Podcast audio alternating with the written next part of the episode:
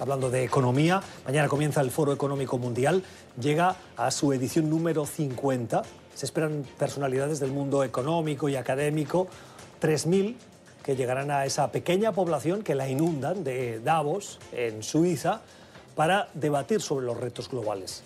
Muy probablemente el medio ambiente va a formar parte esencial de esas conversaciones y sobre todo la amenaza del cambio climático, que es una de las principales amenazas al planeta y también, por ende, a las economías del mundo.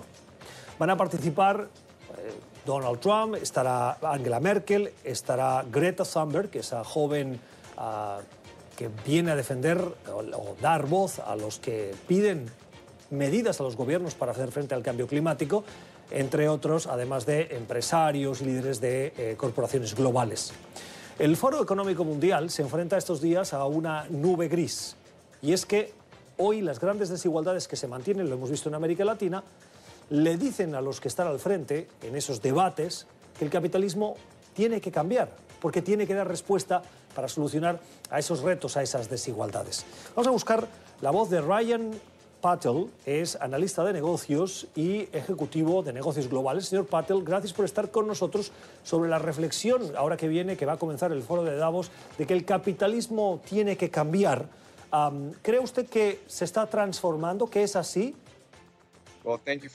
Gracias por invitarme. Creo que la forma en la que la gente mira la definición de capitalismo definitivamente está cambiando y ha cambiado. Cuando vemos los negocios de hoy en día y la forma en la que funcionan es muy diferente, no solo por la tecnología o por la forma en la que la gente se relaciona en general con el dinero, sino que, en mi opinión, es debido al consumidor y la conectividad global.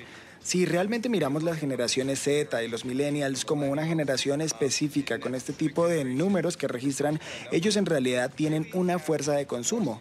Al igual que las personas como usted y yo, elegimos diferentes tipos de productos, los cuales nos hacen sentir mejor, no tanto solo por el producto en sí mismo. Entonces, si piensa en esto desde una pequeña perspectiva, si las personas eligen pagar por ejemplo, 10 centavos adicionales por un producto, ellos encuentran más valor a sí mismo. Y esto cambia todo el tiempo. Debido a eso, pues las empresas tienen que renovarse constantemente, ahora son responsables del dinero que van a ganar.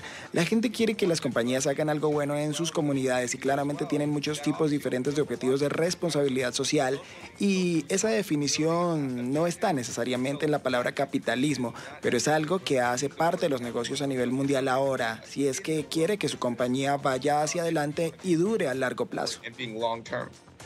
Tenemos que esperar de este foro de Davos un análisis sobre cómo reducir esas desigualdades. ¿Cree usted que este foro sirve para fijarse en esos problemas que están más cerca de la gente de a pie? Bueno, esa es una gran pregunta porque creo que hemos visto en otro tipo de asuntos en el pasado el uso de la palabra inclusión y creo que cuando se habla sobre desigualdades entonces aborda la definición de eso y cómo lo va a llevar a cabo. Yo me siento emocionado por el futuro porque las empresas no pueden simplemente ahora decir que están trabajando en algo, sino que la gente está de alguna forma supervisando las compañías y asimismo a los gobiernos los ciudadanos y los consumidores están al tanto de las compañías al ver que sean responsables por sus acciones, por las cosas que dicen que van a hacer. Y es por eso justamente que, em, por ejemplo, si su empresa es rígida y dice que está trabajando en una iniciativa específica, es mejor que usted obtenga esos resultados y que se comporte de esa manera y los llegue a compartir también. De otra forma, la gente se va a cuestionar sobre su autenticidad y si es genuina con relación a su compromiso. Así que al abordar el tema de la desigualdad necesita haber un avance real, resultados reales, cosas que puedan ser vistas de manera concreta.